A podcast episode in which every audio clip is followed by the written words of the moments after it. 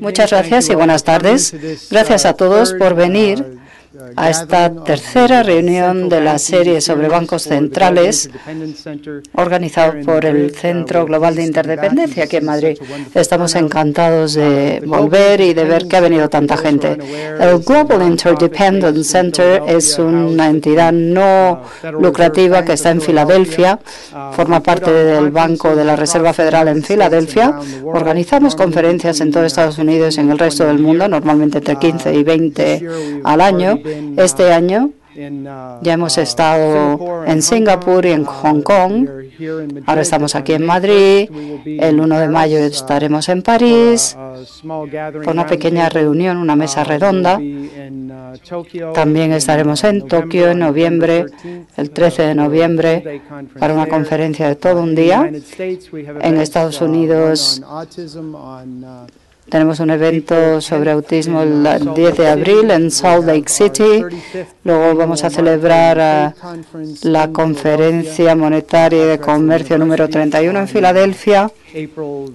Estaremos también en la universidad del 21 eh, de abril y también quiero dar las gracias a George de Checos, el ex eh, decano de la escuela de Drexel University y bueno, está aquí con una serie de estudiantes que han venido a Madrid a visitar varias entidades y creo que acaban de llegar, por lo que me han contado la Embajada Americana. Así que muchas gracias. También quiero dar las gracias a Jorge Sicilia del BBVA, a Vicente Montes de la Fundación Rafael del Pino y, al Manuel, y a Manuel Balmaceda, que ha hecho un esfuerzo extraordinario organizando este magnífico programa.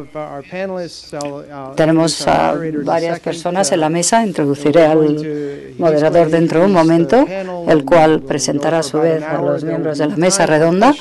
Hablarán durante una hora y luego tendremos algo de tiempo para preguntas. Quiero pedir a la prensa que por favor eh, hagan eh, sus preguntas eh, después en una conferencia de prensa que habrá a las nueve de la, de la noche. Así que les pido que se guarden sus preguntas hasta entonces los miembros de la prensa. Y sin más preámbulos, le doy la palabra a José Manuel González Páramo, director ejecutivo y presidente del Comité Asesor Internacional del BBVA, ex miembro del Consejo de Gobierno del Banco Central Europeo. Y bueno, le damos la palabra.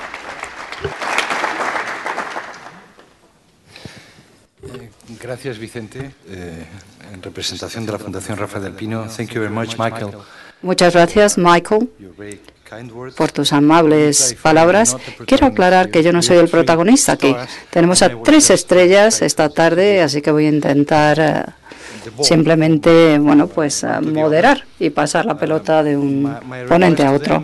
Lo que quiero pedirles es que hagan una presentación inicial relativamente corta, de unos 10-15 minutos, para así luego tener eh, tiempo para tener un debate entre los miembros de la mesa y luego también con el público. Vicente ha hablado de los participantes en la mesa de hoy, así que como son ya uh, conocidos, no voy a presentarles más. Simplemente les diré que es un placer y un gran honor tener con nosotros a Charles Evans, que ha venido desde Chicago uh, que siempre ha estado en el centro del debate intelectual sobre cualquier tema relacionado con la política monetaria. Y uh, Uh, es de donde bueno pues empezó a hablar de titulización, etcétera, etcétera. Ha sido estupendo que haya habido esta colaboración entre bancos centrales, ¿no? Entre el BCE y el uh, la Reserva Federal para saber cómo están las cosas. El Centro Global de Interdependencia, bueno, qué título tan magnífico tiene, ¿no? Bueno, primero hablará el señor Evans, luego Peter Pratt, que es un buen amigo, compañero de sufrimientos, de penurias, aunque también a veces lo pasamos bien. Él representa al Consejo de Gobierno del Banco Central Europeo. Ha sido testigo de primera mano de todas las medidas poco convencionales que se han adoptado en el BCE, sobre todo desde la expansión monetaria pero incluso antes de que se anunciara. Y quizá él nos puede ilustrar algo sobre cuáles van a ser los siguientes pasos que podemos esperar eh, desde el punto de vista de la política monetaria. Y finalmente tenemos a un buen amigo, ex gobernador del Banco de España y desde hace unos años director general del Banco de Pagos Internacionales, que siempre es un magnífico observatorio de lo que ocurre en economía monetaria y en el mundo de las finanzas. El BIS, este banco, tiene una doctrina, una doctrina que ha sido reivindicada muchas veces y supongo que seguirá siendo el caso. Desde el punto de vista de la cooperación monetaria y financiera, bueno, pues eh, el banco que representas es muy importante. Así que sin más preámbulos, ah, perdón, perdón, quiero decir otra cosa. Por si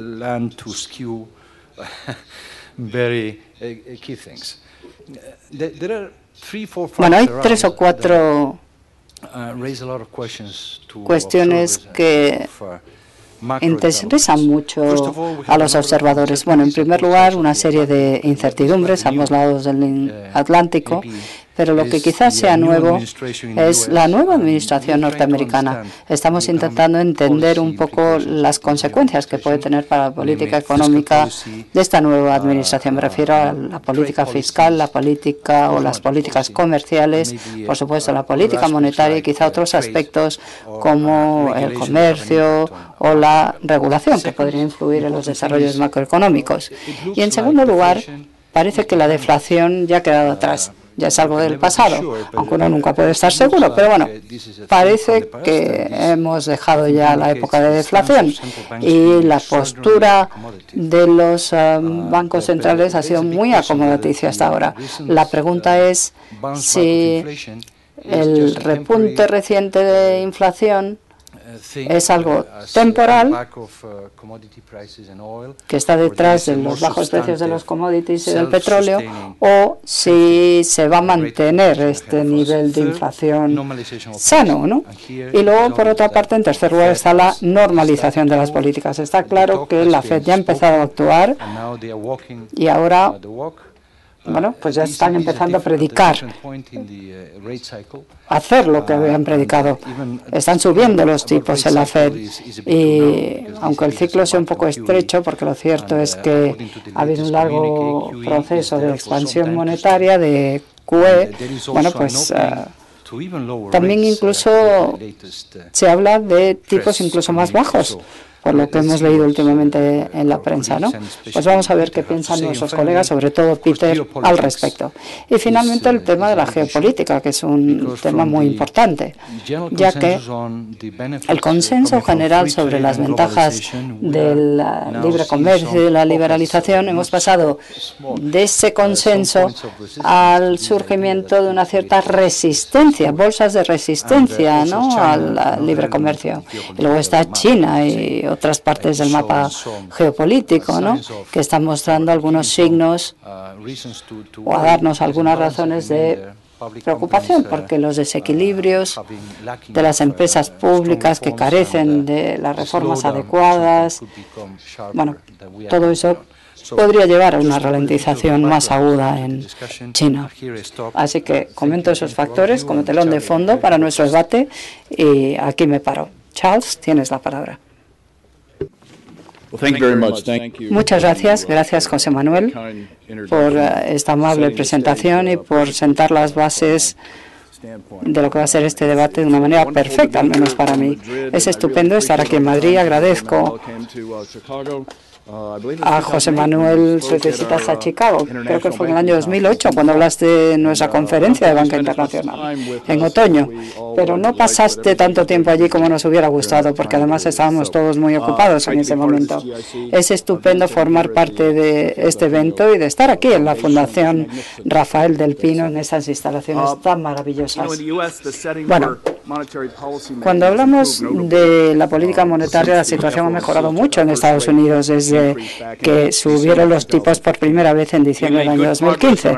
Hemos avanzado bastante en nuestro uh, doble mandato. Nuestra responsabilidad es ofrecer uh, condiciones monetarias y financieras que permitan una estabilidad de precios.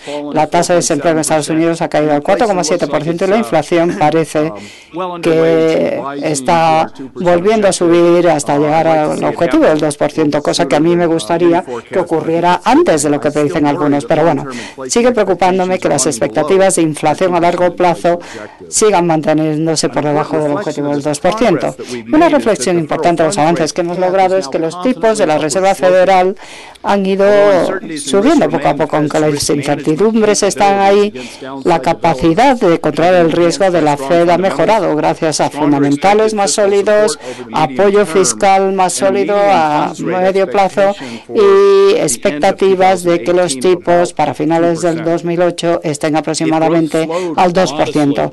Si el crecimiento se ralentizara modestamente, cosa que no esperamos que ocurra, la Fed podría actuar siguiendo la senda de subida y bajada de tipos o incluso bueno, pues, bajándolo, como digo. Pero yo lo que espero es que la política monetaria en Estados Unidos evolucione en línea con las proyecciones eh, que tenemos y la política monetaria es posible que bueno pues se convierta en un deporte más aburrido para los espectadores. Parece probable que otros aspectos de política en Estados Unidos adquieran al menos la misma importancia de la política monetaria.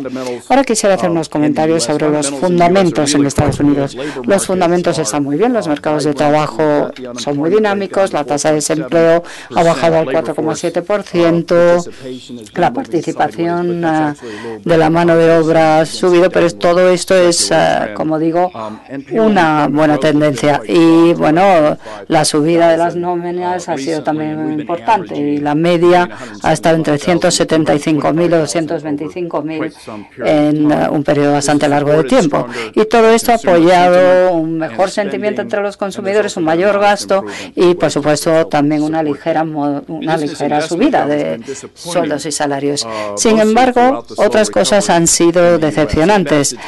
la, el gasto en bienes de equipo ha sido modesto y siempre me ha sorprendido como economista. Yo sé que la inversión siempre va por detrás del ciclo económico y esto es normal, por otra parte. Pero yo hubiera pensado, después de la crisis tan drástica que hemos tenido, con un paro del 10%, cuando los consumidores tenían balances superiores a los que les gustaría, las empresas en Estados Unidos tuvieron que reducir su número de empleados básicamente mes tras mes, 600.000, 800.000 personas cada año se quedaban sin empleo. Las empresas cada vez se hicieron más delgadas y tuvieron que racionalizar sus balances para poder eh, crecer un poquito. Por lo tanto, yo hubiera pensado que esto sería lo que impulsaría la recuperación, volviendo a animar a los consumidores a gastar. Pero parece que los vientos en contra eran tan fuertes que los consumidores tuvieron que hacer las cosas por su cuenta y tirar ellos de las empresas, cosa que siempre me ha sorprendido. Pero bueno, en realidad los consumidores siempre han sido el motor de la economía estadounidense. Permítanme que hable de un par de cosas de las que se ha hablado antes. Primero, la incertidumbre un crecimiento menor al de otras tendencias, unos resultados peores. La incertidumbre es bastante elevada en Estados Unidos. Las incertidumbres de hoy, sin embargo, son muy diferentes a las que tuvimos en el periodo de post-crisis. ¿no? Durante ese periodo teníamos nuestra propia crisis financiera y las incertidumbres que ello conlleva, problemas de balance, deuda hipotecaria, etcétera. Y aparte de eso estaba la crisis de deuda soberana estadounidense que empezó en el año 2010 el límite de deuda en Estados Unidos. Suspendimos el límite de deuda hasta hace unas pocas semanas y ya veremos qué pasa. Y luego uh, está la ralentización del crecimiento chino, pasó de ser de doble dígito a un solo dígito. Todo esto ha planteado riesgos importantes. Hoy algunos de esos riesgos se mantienen, pero no parecen ser tan intensos como la lista que acabo de darles. Y otra cosa que es diferente hoy también es que tenemos más potencial de crecimiento en muchos escenarios. Las perspectivas de crecimiento mm, del comercio ha mejorado. La administración americana ha dicho algunas cosas, aunque hay otras que no están claras. Ya veremos qué pasa. La legislación para reformar los impuestos es algo que esperamos que se enmiende, pero todavía no conocemos los detalles. Y aunque la reforma fiscal en Estados Unidos puede bajar los impuestos a las empresas, permitiéndoles centrarse en mejores procesos de negocio, la transición a un mayor crecimiento puede suponer una disrupción con respecto a los recursos actuales en ciertas localizaciones. Los recursos se están reasignando y esto es algo que lleva tiempo y el proceso podría llevar a dejar ociosos algunos recursos durante un tiempo. Pero todo eso me lleva a hablar de eh, las tendencias de crecimiento en Estados Unidos. Como llevo diciendo hace más de un año, el crecimiento en Estados Unidos se va a mantener más bajo de lo que nos gustaría.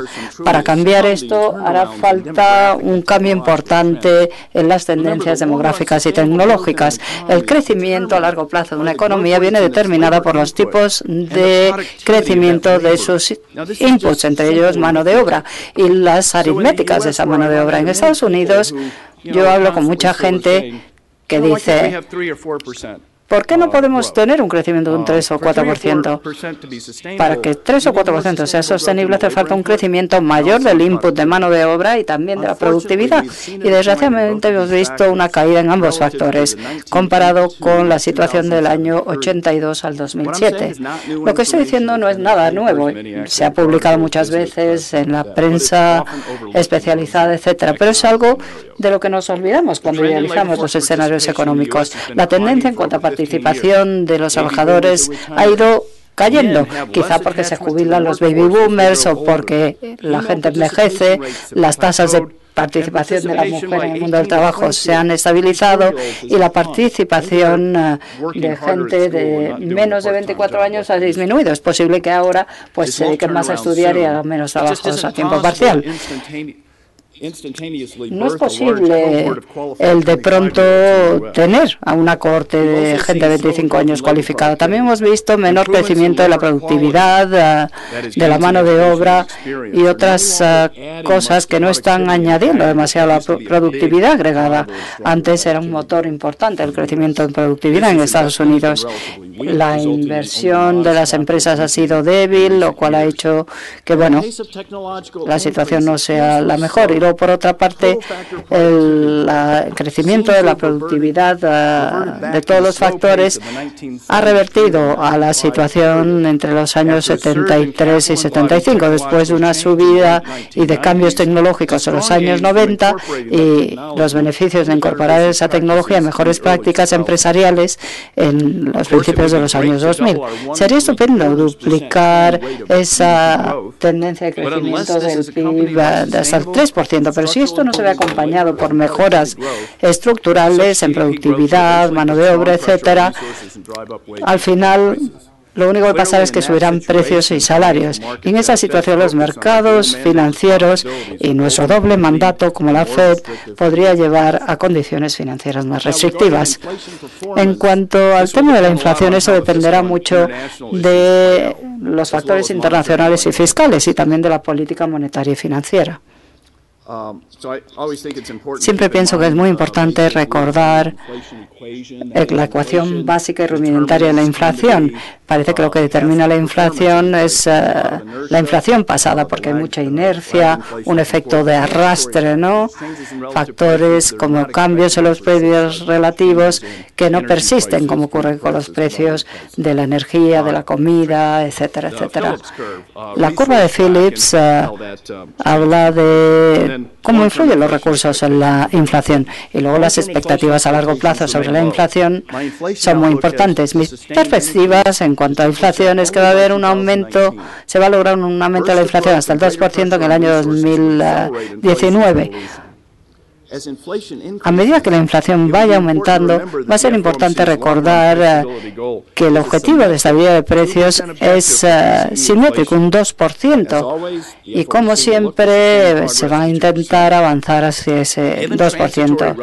Teniendo en cuenta los ajustes de precios transitorios que han tenido lugar hasta el año 2014, yo creo que la subida de precios de la energía harán que la inflación se mantenga más alta durante un tiempo. Inflación de la energía. Por eso el fijarse en la inflación subyacente es tan importante. En el 2015 la inflación eh, estándar era menos de un 1%, pero aún así, bueno, pues eh, no hubo que, no se reaccionó. La inflación uh, core es uh, mejor indicación de hacia dónde va a ir la inflación y yo no espero que se llegue al 2% hasta el año 2019, como he dicho antes. Y esto me lleva a hablar sobre la necesidad de tener una buena política monetaria. Los fundamentales hacen que ahora el entorno sea mejor en cuanto a los tipos. Me parece que les han entregado una hoja con un gráfico de la Fed que es un resumen de nuestras proyecciones eh, económicas. ¿no? Pueden ver los tipos cómo han ido evolucionando y cómo van a evolucionar este año, el año que viene, en el 2018. Así que, bueno, todo esto lleva a una mejora de la política. La subida de tipos se espera que ocurra en los años 2017 y 2018. Las proyecciones eh, económicas medianas hablan de tipos alrededor del 2% a finales de 2018, pero eso va a ser algo gradual. Actualmente estamos hablando de llegar a 0,75 un 1%. Si el crecimiento y las expectativas mejoran y la inflación sigue subiendo un poco más, una economía más sólida podrá permitirse tipos aún más altos. Incluso una inflación de un 2% es coherente con tipos del 2%. Yo creo que es una senda de riesgo razonable y la idea es hacerlo más rápido y con mucho impulso. El tipo, los tipos de los fondos también uh, influyen. Si la inflación, sin embargo, se mantiene por debajo del 2%, la política monetaria podrá ofrecer ayuda ayuda retrasando la subida de tipos y adaptándose a la economía. Hay distintas simulaciones eh, que se han hecho a este respecto y parece que podría ser así. Y también es posible que otros tipos eh, bajen para adaptarse a la situación. Desgraciadamente es probable que haya incertidumbres en cuanto a cuán grandes van a ser estos ajustes. A largo plazo hablamos de un 3%, ese sería el tipo neutral, pero a corto y medio plazo estamos hablando de menos de un 1% de tipos. Por lo tanto, un 2% en el año 2008 puede que sea menos acomodaticio de lo que esperamos a largo plazo. Y de hecho, hay gente que habla de que lo que habría que hacer es ir subiendo poco a poco hasta llegar más allá. Y en ese caso, este aumento gradual, pues eh, lo que haría sería mantener el estatus de política monetaria. Soy bastante optimista en el sentido que el escenario en Estados Unidos es mucho mejor que hace unos años y que deberíamos subir los tipos en los próximos dos años. Tenía otros comentarios que había preparado sobre políticas poco convencionales, pero creo que mejor que lo dejemos para luego y lo podemos dejar luego para el turno de preguntas.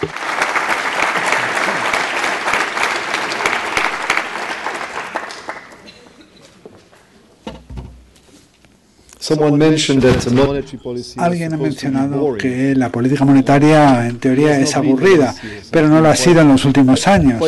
Ha sido una época bastante interesante desde ese punto de vista. Entonces estoy encantado de estar aquí. Voy a intentar explicar un poquito la situación, tal y como la veo. 17 años.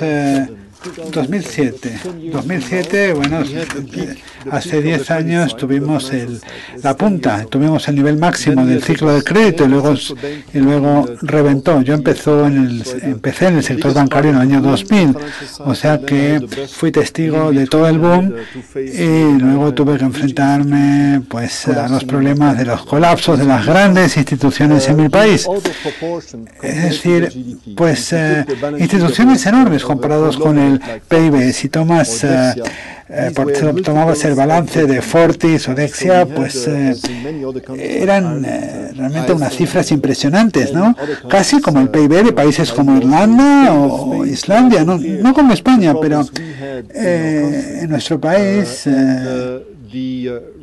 pues la respuesta que se daba en aquella época, si miramos hacia atrás, pues eh, realmente uh, deberíamos estar bastante uh, contentos con la liquidación uh, de estas instituciones, porque claro, puedes venderle Paribas a BNP, pero el legado realmente ha sido tremendo.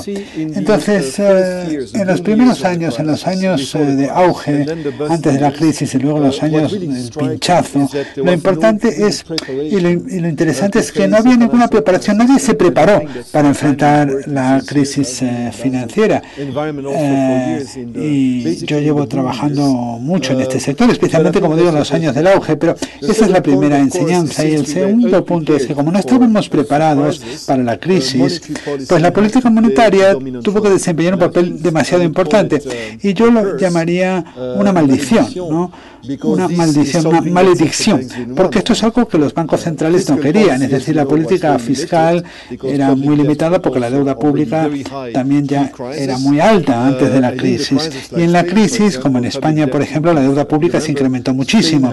Recordar, España tenía una triple A antes de la crisis y en los primeros años de la crisis se acercó casi casi a una categoría no apta para inversión. O sea que la velocidad de la que se producen estas cosas es tremenda. Y yo creo que para el público en general, para el público en general, siempre tenemos que recordar que sin la, la acción de los bancos centrales ahora mismo estaríamos en una depresión. Si no existieran los bancos centrales, los bancos centrales intervinieron, pero el problema con los bancos centrales es que los tipos de interés al principio de la crisis ya eran muy bajos.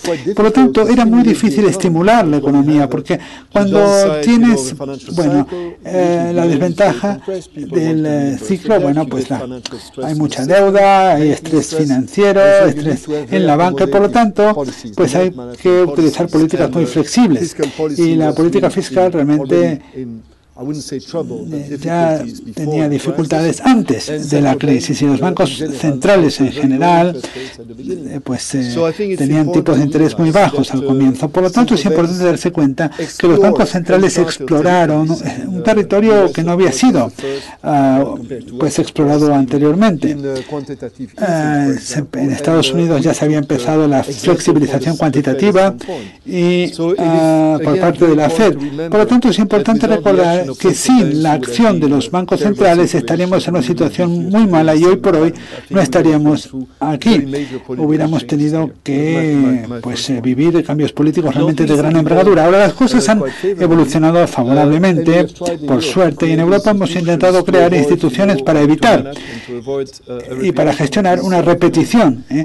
de estos fenómenos de la crisis financiera. Por lo tanto, ahora tenemos al SSL, tenemos el Consejo de Resolución, o sea, que se han creado una serie de instituciones después de la crisis o durante la crisis y, pues eh, todavía uh, muchas de ellas no están terminadas, pero sí que podemos decir que el entorno institucional ha mejorado muchísimo en Europa. Eso es lo segundo. Lo tercero que quiero comentar es qué pasa con el ciclo empresarial hoy por hoy, el ciclo de negocios, y cómo están avanzando las cosas.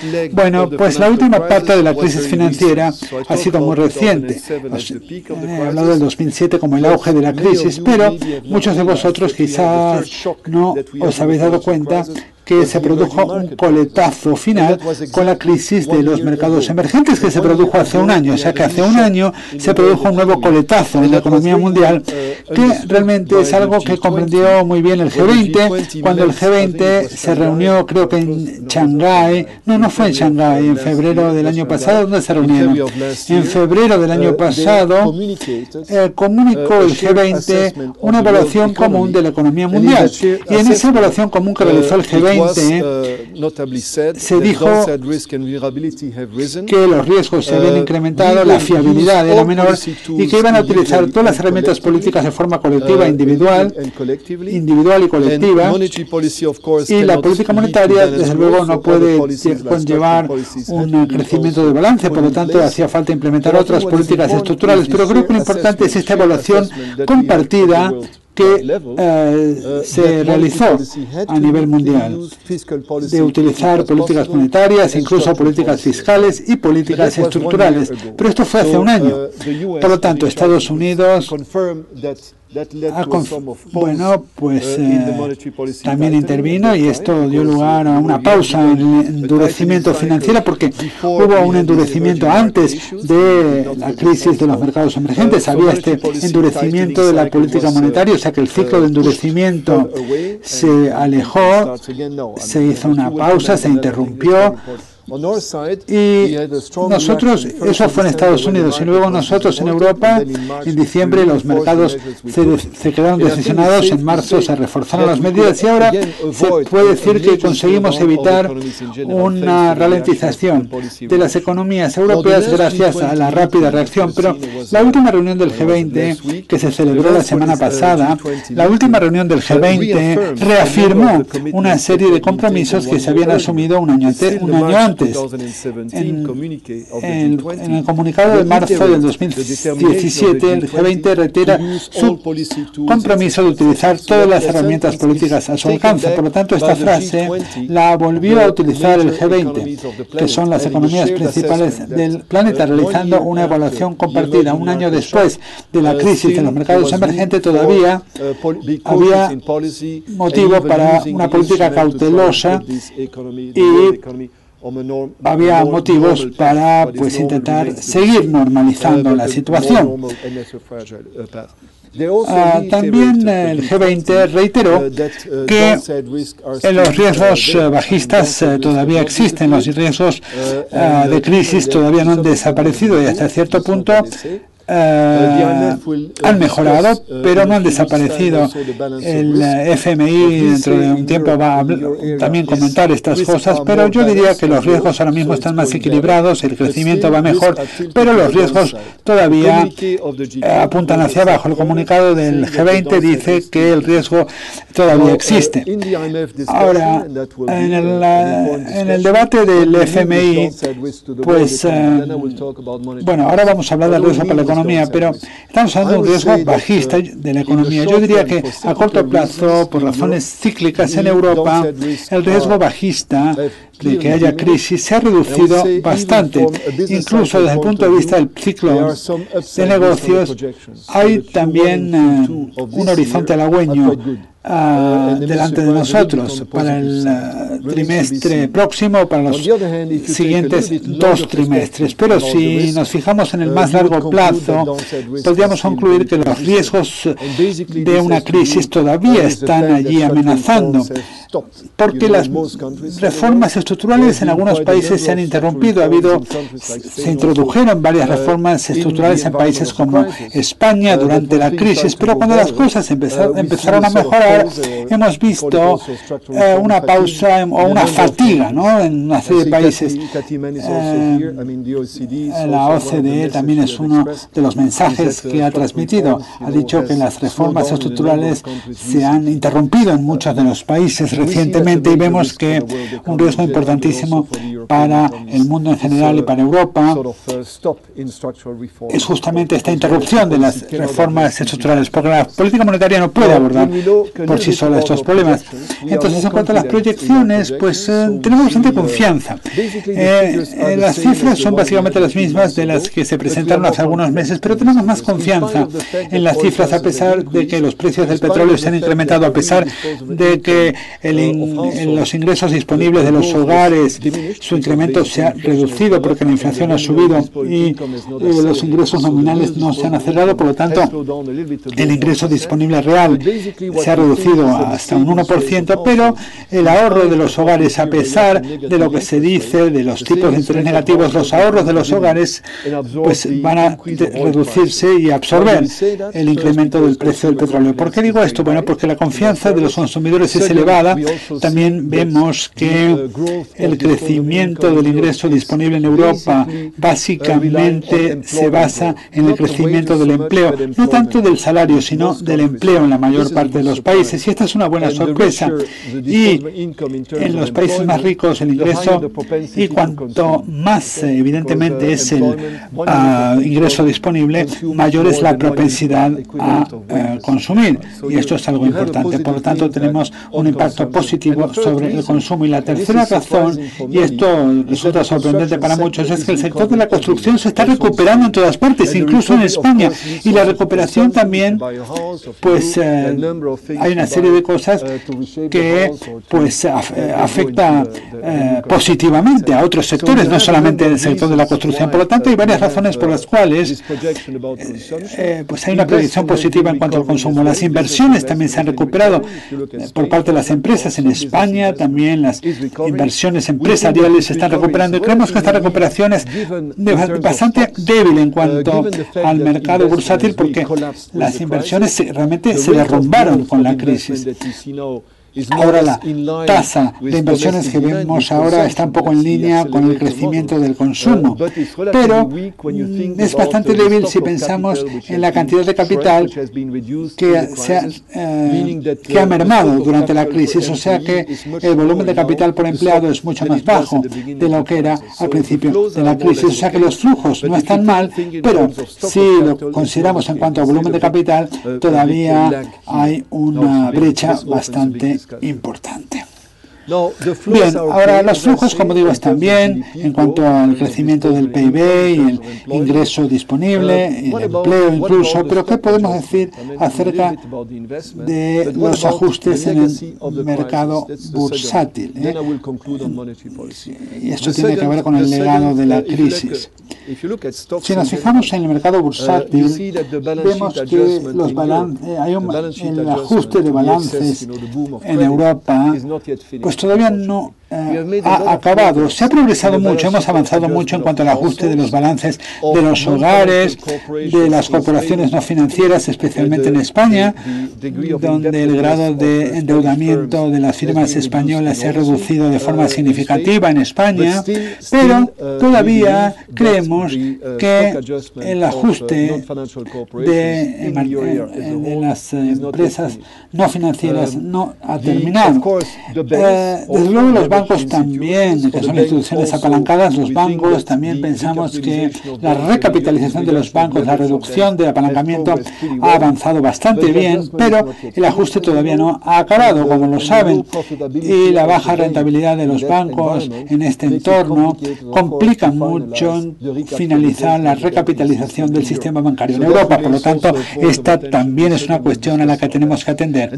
Y luego también, desde luego, tenemos el endeudamiento de los países soberanos y este capítulo no es muy satisfactorio. Se llegó a una meseta en Europa, un 100% del PIB, pero con grandes diferencias, porque Alemania tiene un ratio de deuda bajo, mientras que otros países tienen un ratio de deuda muy alto. ¿Y qué podemos uh, decir de la política monetaria? Creo que la política monetaria va a beneficiarse porque ahora tenemos un único supervisor en Europa y tenemos una mejor, un mejor marco de resolución que todavía no ha sido testado, pero nuestras instituciones ahora han mejorado. Esta eh, reforma todavía no se ha completado, pero hemos avanzado mucho en cuanto a las reformas institucionales en Europa, aunque como no, no se han completado, no puedo decir que sean perfectas. En cuanto a la política monetaria, lo que hicimos en nuestra última reunión fue, en primer lugar, reconocer que la economía mejora a pesar del hecho de que las proyecciones no han cambiado en cuanto a frente a, la situación hace tres meses, pero hay más confianza y hemos cambiado un poco el lenguaje, ¿no? hacia un lenguaje un poquito más optimista con respecto a la economía. Hace algún tiempo se hablaba de una recuperación moderada pero frágil. Ahora decimos que es moderada pero es constante. Y ahora decimos que es una recuperación que se está afirmando y que se está ampliando. Cuando decimos que se está afirmando y se está ampliando, cuando te fijas en los distintos países, casi todos ellos están creciendo ahora mismo. La, división entre los países se ha reducido, la brecha entre los países se ha reducido. España es el único que está disparado. Y luego también entre los sectores también se han reducido las diferencias. Si te fijas entre, en los distintos sectores, industrial, construcción y servicios, pero dentro del sector industrial, dentro de servicios, la construcción es un poco distinta a la construcción, pero vemos que las economías están creciendo también en los sectores. Y esto también lo hemos comunicado en nuestro informe. Aquí tenemos colegas españoles que han trabajado mucho en esta idea de ampliar la recuperación y esto nos hace que estemos más confiados. Ahora, ¿por qué mantenemos una, esta postura de una política monetaria ah, acomodaticia. Y por qué pues eh, damos siempre la misma opinión en cuanto a la necesidad de que los tipos se mantengan bajos y ah, por qué hacemos todo esto bueno básicamente lo hacemos porque esta recuperación que he mencionado depende de la situación monetaria y financiera o sea que son depende mucho de la política financiera que se siga. Por lo tanto, si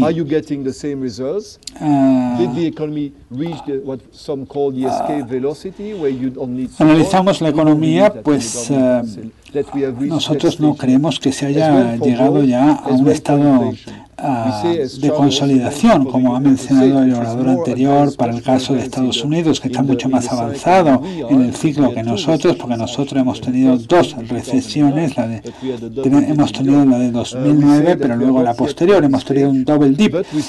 Todavía no estamos en una fase de recuperación o de, recuperación completa, pero todavía esta recuperación depende de varios factores. Por lo tanto, prematuro, prematuro, prematuro todavía hablar de una salida de la crisis. Las políticas tienen que mantenerse durante un tiempo y estamos reevaluando la situación de forma constante.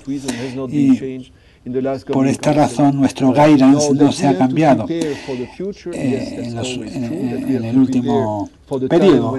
Hay que prepararse para el futuro, evidentemente hay que prepararse para el momento en el que salgamos de la crisis, pero ese momento todavía no ha llegado, todavía no cambiamos nuestra posición. Eh, pero cuando los datos ah, lo confirmen, pues sí que estaremos evidentemente en una salida de la crisis. Pero por lo menos lo que vemos es luz al final del túnel.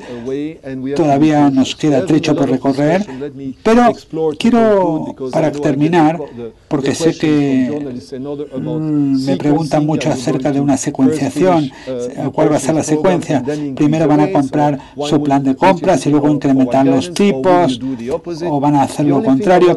Lo único que voy a decir a este respecto es que la, vamos a ver, el tipo, ah, eh, cuando hay, un, cuando hay un exceso de liquidez de más de un billón español, pues eh, la curva pues eh, es indica que pues estamos 40 puntos básicos por debajo del de, nivel correcto. y uh, hay que equilibrar desde luego la política monetaria con la política fiscal. y por eso tenemos mucho cuidado con las señales que emite el DFR. La lógica en Estados Unidos y creo que esto lo compartirá el orador anterior, de uh, empezar bajo y luego ir aumentando los tipos de interés, pues uh, es algo lógico, pero nosotros uh, utilizamos al mismo tiempo tipos y compras de activos y esto tiene que ver con las condiciones financieras que apoyan la economía, pero hay que tener mucho cuidado en el guidance porque todas las señales que emites sobre los tipos a corto plazo van a influir toda la curva de riesgo. Por lo tanto, hay que tener mucho cuidado con todo esto. Y la lógica es una lógica muy potente, como decimos en el guidance. Desde luego, siempre reevaluamos la situación permanentemente porque también decimos que esta es una expectativa, desde luego, con toda la información que tenemos, pero nunca sabes lo que puede suceder. Pero este es el escenario más probable. Como he dicho, pues eh, en la secuencia que nosotros presentamos, pues eh, esta secuencia está avalada por factores lógicos. Gracias.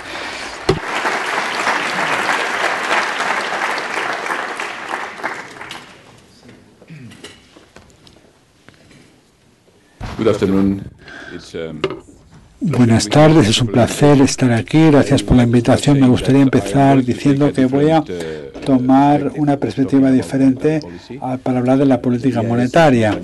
El BIS no es una institución que tiene que decidir en pocos meses si los tipos tienen que subir o bajar.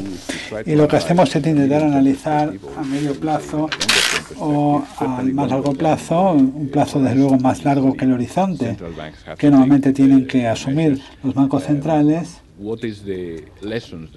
pues, ¿cuáles son las enseñanzas que podemos aprender de lo que ha sucedido hasta ahora y cuáles son los desafíos a los que nos enfrentamos en el futuro. Entonces, eh, yo diría que me gustaría agrupar estos desafíos en dos eh, categorías principales. Una que es más a largo plazo, que hasta cierto punto son las enseñanzas en términos de los mandatos, en términos de la práctica de los bancos centrales, y la otra son más los desafíos asociados con la transición hacia una política monetaria más normal, que ya ha comenzado en un país y se dirige hacia una fase de normalización gradual. En la primera categoría, en el primer grupo, y esto es algo que hemos repetido muchas veces, la estabilidad financiera merece más prominencia y los bancos centrales tienen que intervenir con más eficacia para garantizar eh, la estabilidad financiera y para integrar la estabilidad financiera en sus marcos eh, políticos. Nuestra entidad ya decía esto antes de la crisis y ha seguido repitiéndolo después y seguirá repitiéndolo durante el tiempo que haga falta. La segunda lección, eh, veréis que a pesar del título Política Monetaria en un nuevo entorno monetario, pues esto no es solamente algo que se refiere al nuevo entorno económico, es algo ah, pues, que se aplica a cualquier tipo de entorno económico. Y luego, pues la acomodación monetaria ha puesto de manifiesto que existen varios límites, existen límites a la política monetaria y hay riesgo de sobrecargar de sobreestresar la política monetaria. Eh, durante, algunos, durante, algunos, años eh, los, bancos centrales han impuesto una losa demasiado pesada sobre las economías eh, mundiales. Y desde luego la, este, esta actitud pues puede haber perjudicado o ralentizado al menos la recuperación. Y el tercer elemento, la tercera enseñanza, uh, sería que los bancos centrales tienen que incorporar mejor um, los rebases de sus acciones y las influencias que tienen sus acciones en el resto del mundo y cómo estas interacciones vuelven a su propio país.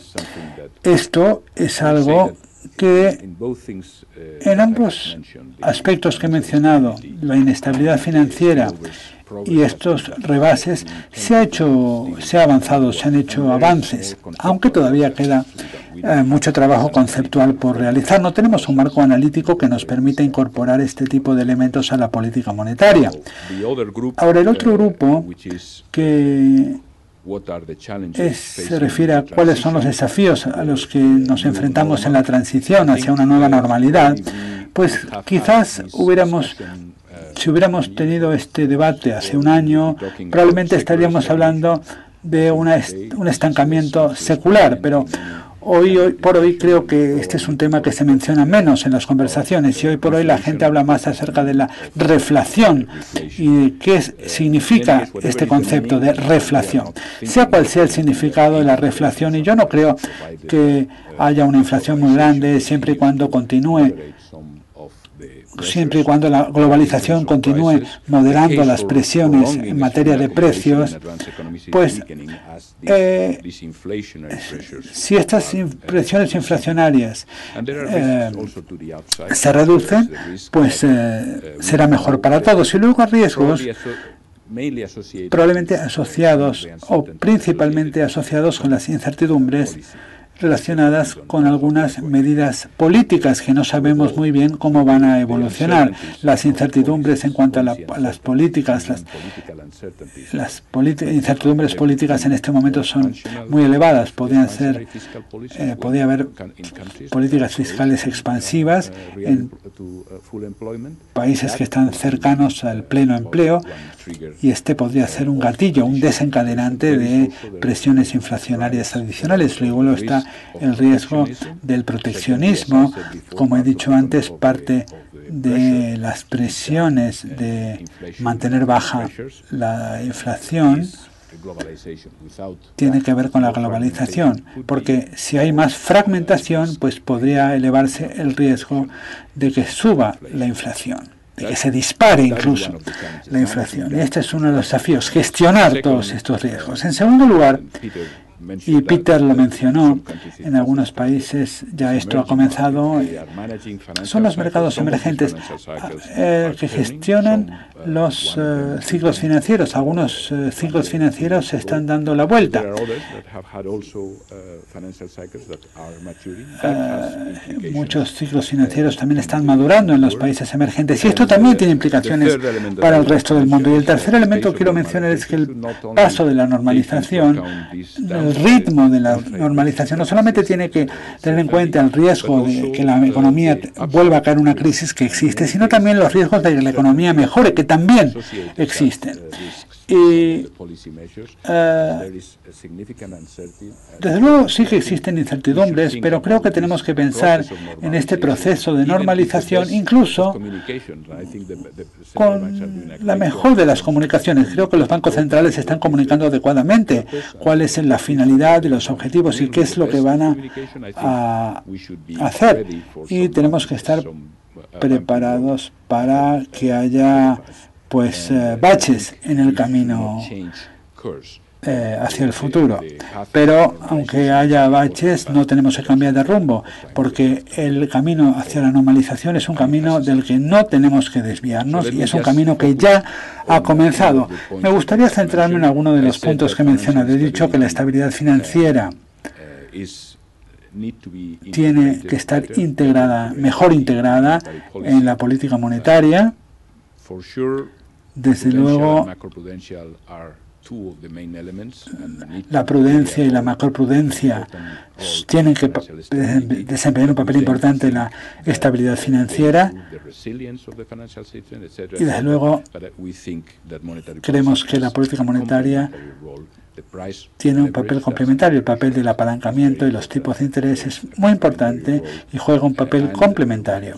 Y hemos visto que la política macroprudente tiende a ser más efectiva cuando va en la misma dirección que la política monetaria. Una política que nosotros hemos defendido es eh, aprovechar los vientos de cola.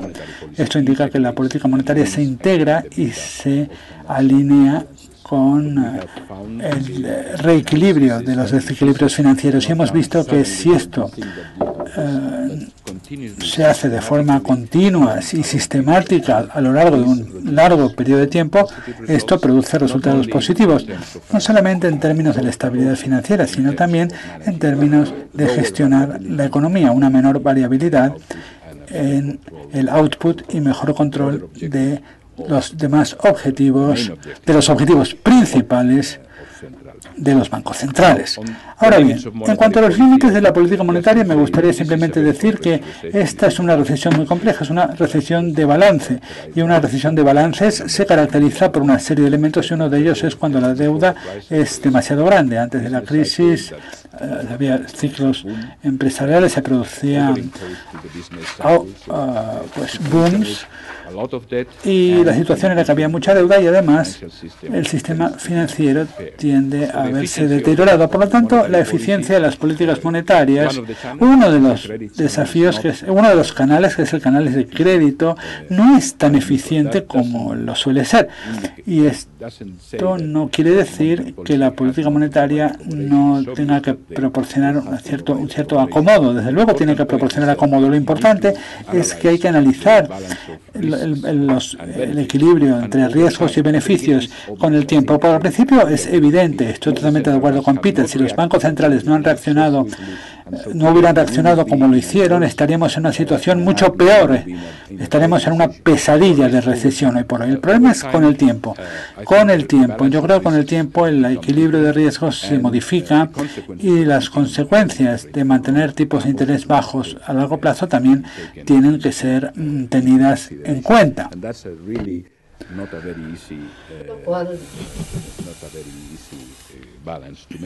Es un equilibrio difícil de alcanzar. Nosotros hemos analizado, hemos visto que el crecimiento crediticio rápido que se ha producido, estos booms, influyen también en la economía real a través de una mala asignación de recursos. Mala asignación de recursos que significa que en esta subida crediticia demasiados recursos son asignados a sectores que están en la burbuja y que luego van a estrellarse, van a bajar, lo cual significa que la productividad, el crecimiento de la productividad se ve afectado.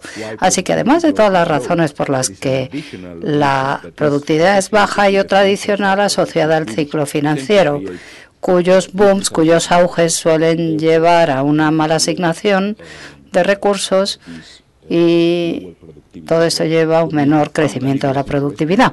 Una cosa que hemos visto y que es interesante es que primero la cantidad es significativa, lo cual podría explicar una parte importante de esta caída del crecimiento de productividad que comenzó mucho antes de la crisis. y en segundo lugar el hecho de que persista después del estallido de la burbuja, porque así es, ha persistido después del estallido de la burbuja, lo cual yo creo que es un elemento importante por lo que hay que considerar también los riesgos de mantener tener eh, bajo el precio de apalancamiento durante demasiado tiempo. Y el tercer elemento que hice referencia son esos efectos dominó a nivel global, ¿no? Vivimos en un mundo globalizado y los riesgos son de naturaleza global. Lo que hacen los grandes bancos centrales tienen efectos, consecuencias en todo el mundo. Y es muy importante que estas consecuencias sean tenidas en cuenta a la hora de tomar estas decisiones. A veces solemos pensar que no es suficiente tener tu casa ordenada, sino que tienes que contribuir a que todo el barrio esté ordenado. Y para eso, pues hay que contribuir también a que la situación ah, esté controlada incluso por tu propio interés, porque luego va a tener un efecto de retroalimentación o de feedback, uh, o sea, va a tener un efecto boomerang.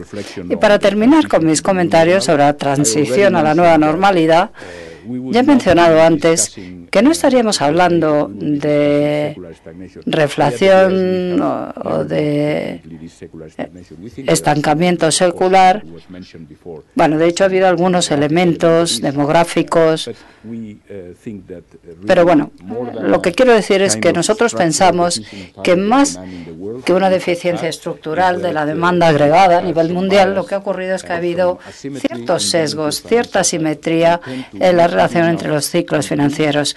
En épocas de auge no hacemos demasiado y hacemos demasiado poco en eh, épocas de crisis, lo cual eh, lleva a la bajada de la productividad que, como digo, puede afectar al crecimiento mundial.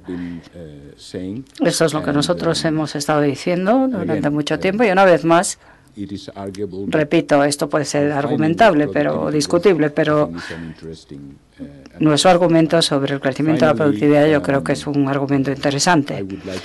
Y finalmente me gustaría volver a lo que dije al principio. Este proceso de normalización ya se ha iniciado. Cada banco central tiene que hacer las cosas según su situación y es muy importante que lo que se haga se haga gradualmente, pero también que se haga un ritmo constante.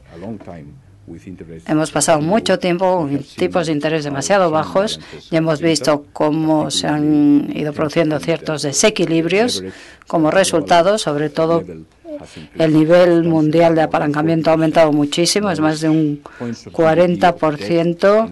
Hay 40 puntos más de PIB que de deuda. Y bueno, yo creo que nos deberíamos seguir preocupando por la situación. Si ya nos preocupábamos antes, ahora también. Lo que intento decir es que sería mejor tener una combinación de políticas que no supongan tanta carga sobre la política monetaria. Sería mucho mejor que todas las reformas, etcétera, se hubieran realizado antes y de esa manera hubiéramos podido retrasar la política monetaria nos hubiera dado algo de tiempo, pero si no se utiliza ese tiempo para hacer las reformas necesarias, lo que pasa es que al final no resolvemos los problemas. Parte del problema de la demanda y, del crecimiento, yo diría que tiene raíces bastante más profundas, raíces muy profundas que hay que abordar correctamente. Por eso yo creo que se trata de un equilibrio delicado y yo creo que la vuelta a la normalización eh, es la solución, es lo que hay que hacer y va a ser muy importante contener el riesgo potencial de su vida y sobre todo es muy importante contener los problemas potenciales de estabilidad financiera que puedan surgir en el futuro. Muchas gracias.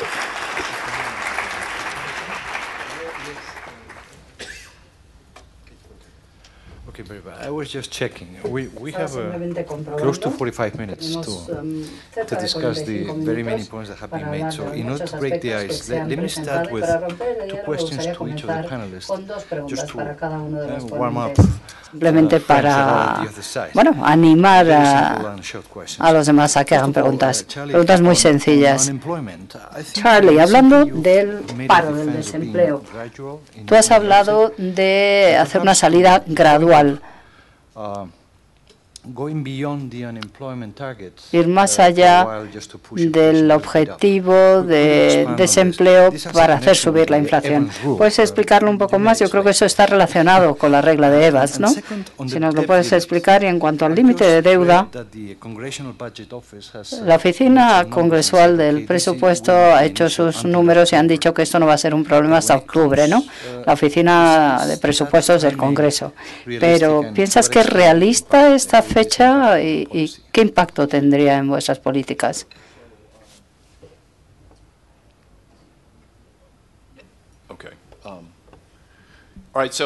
Bueno, la tasa de desempleo ha bajado de forma drástica en Estados Unidos, como sabemos.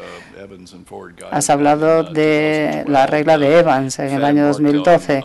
La Fed eh, empezó a hacer una compra de activos, lo que se llamó la tercera ola de expansión monetaria. Eso fue en septiembre y en diciembre dijimos, ay, por cierto, vamos a mantener los tipos donde están al menos hasta que la tasa de desempleo baje por debajo del 6,5%. En ese momento, en septiembre, pensábamos que llegaría un momento en que el paro estaría en un 8%.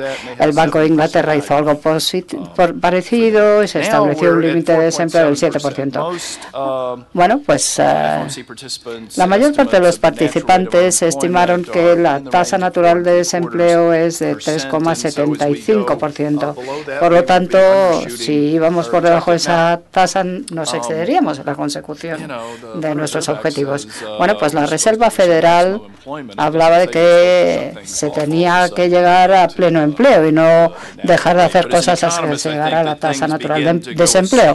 Pero como economista parece que si te excedes más allá del objetivo, pues eso es malo. Y había incertidumbres con respecto a cuál debía ser la tasa de desempleo, etcétera, etcétera.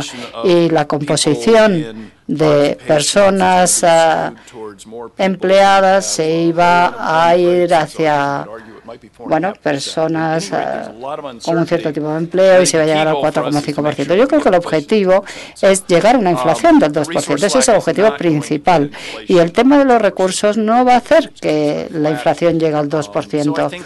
Por eso yo creo que el centrarte en la inflación y quizá la volatilidad y otras cosas que pueden ocurrir debería ser el foco de la política, menos que las cosas um, cambien mucho, ¿no?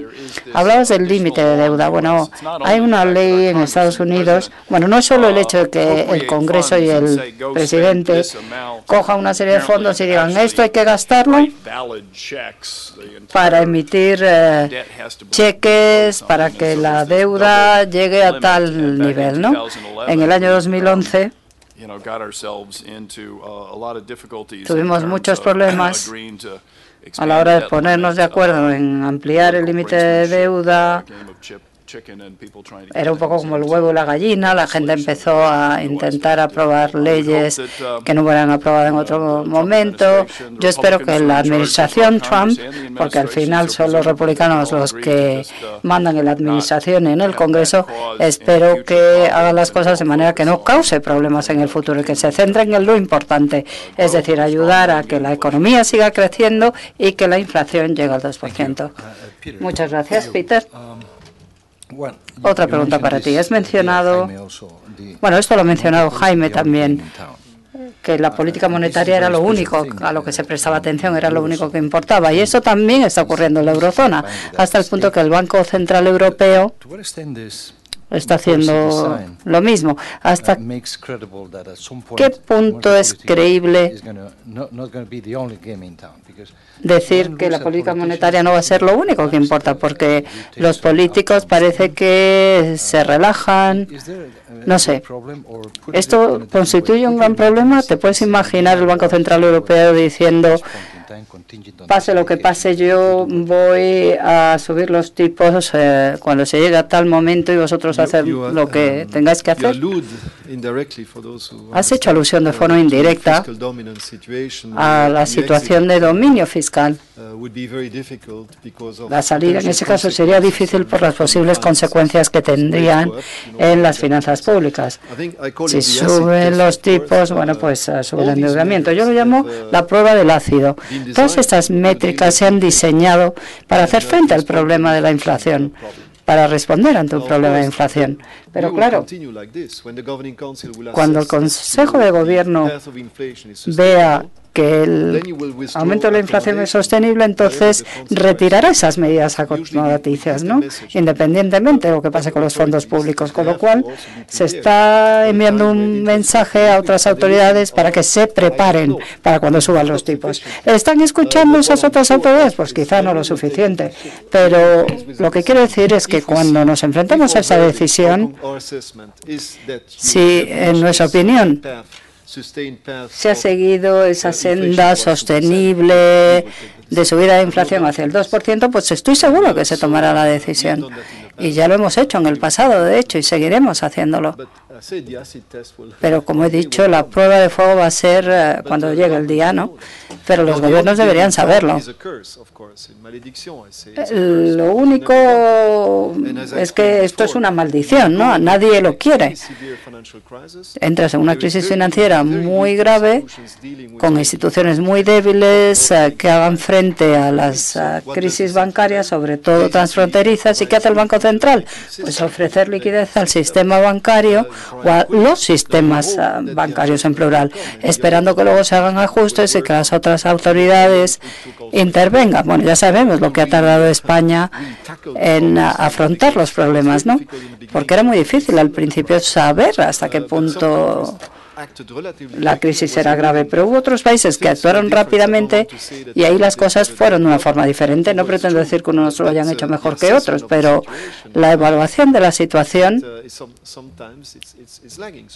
a veces no se hace a tiempo, ¿no? Y el Banco Central Europeo se ha enfrentado a una situación donde había instituciones muy débiles que se tuvieron que enfrentar a una crisis financiera y lo único que podían hacer era crear una troika con el Fondo Monetario Internacional y la Troika y los jefes de Estado y de Gobierno, bueno, pues cedieron la supervisión al Banco Central Europeo. El Banco Central Europeo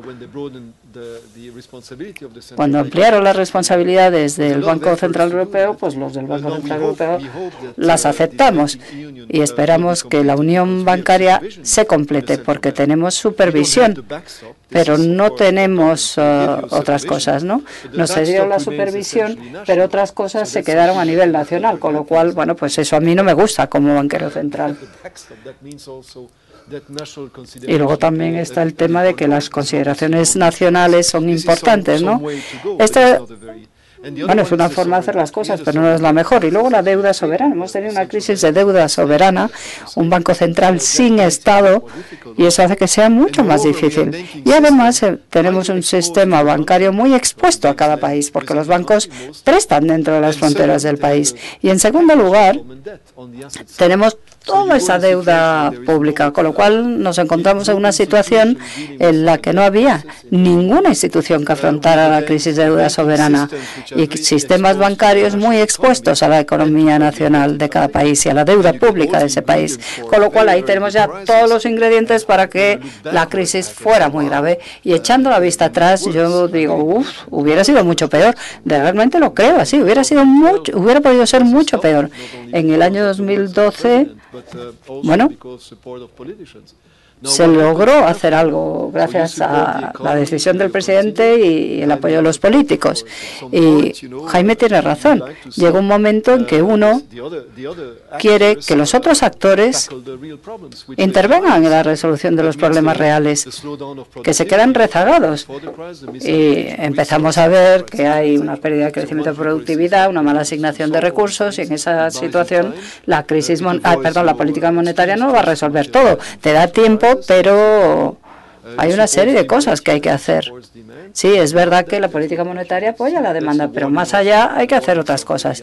Y esta es una de las advertencias que ha hecho el Banco Internacional de Pagos.